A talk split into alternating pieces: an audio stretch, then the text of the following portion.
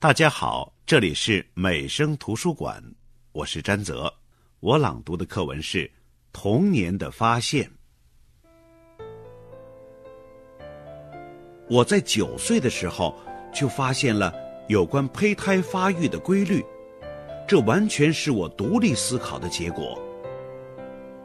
听完这句话，你大概忍不住会哈哈大笑。愿意笑你就笑吧。反正笑声不会给你招来祸患。我跟你可不同，事情过去了三年，有一次我想起了自己的发现，情不自禁笑出了声音，竟使我当众受到了惩罚。我的发现起始于梦中飞行，每天夜里做梦我都飞，我对飞行是那样迷恋。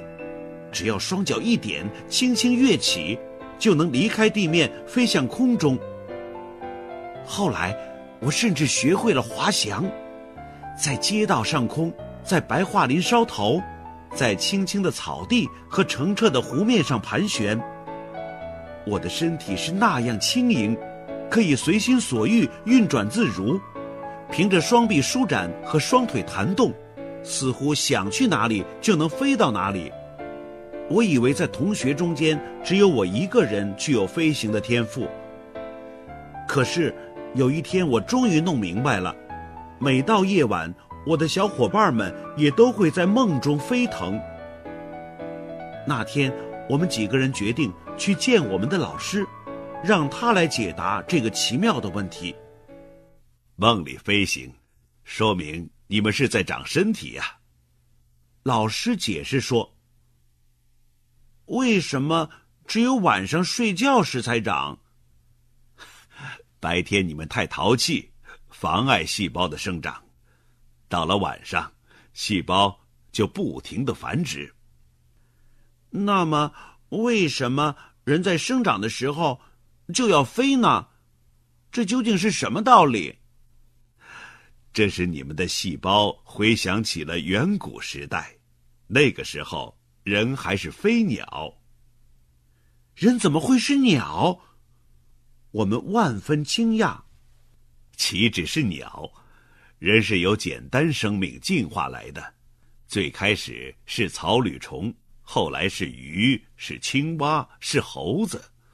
所有这些知识，等你们升入高年级，上课时老师都会给你们讲解。高年级。离我们是那样遥远，而飞行却仍在继续。和老师的一次谈话更加激发了我的想象力，我渴望弄明白人究竟是怎么来的。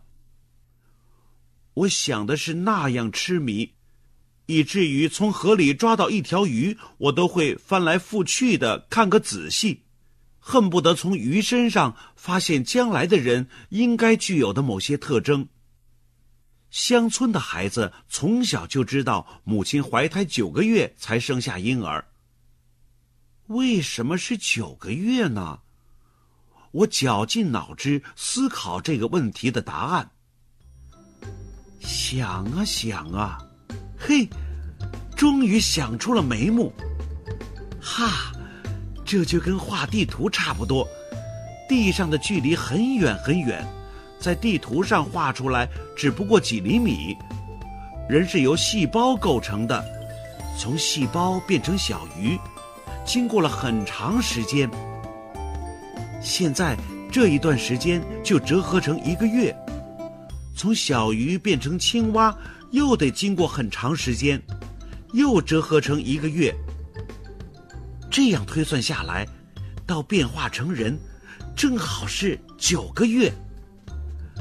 我的发现竟是如此简单明了，我为此感到格外高兴。我想，大概还没有人发现这个道理。又过了三四年，我上了六年级，老师开始给我们上生物课。有一次，年轻的女教师一本正经板着面孔讲人的起源，讲人的发育和进化。这时候，我清清楚楚听见老师说。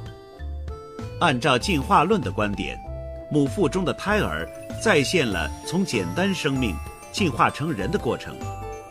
当时教室里安静的出奇，大家都默不作声。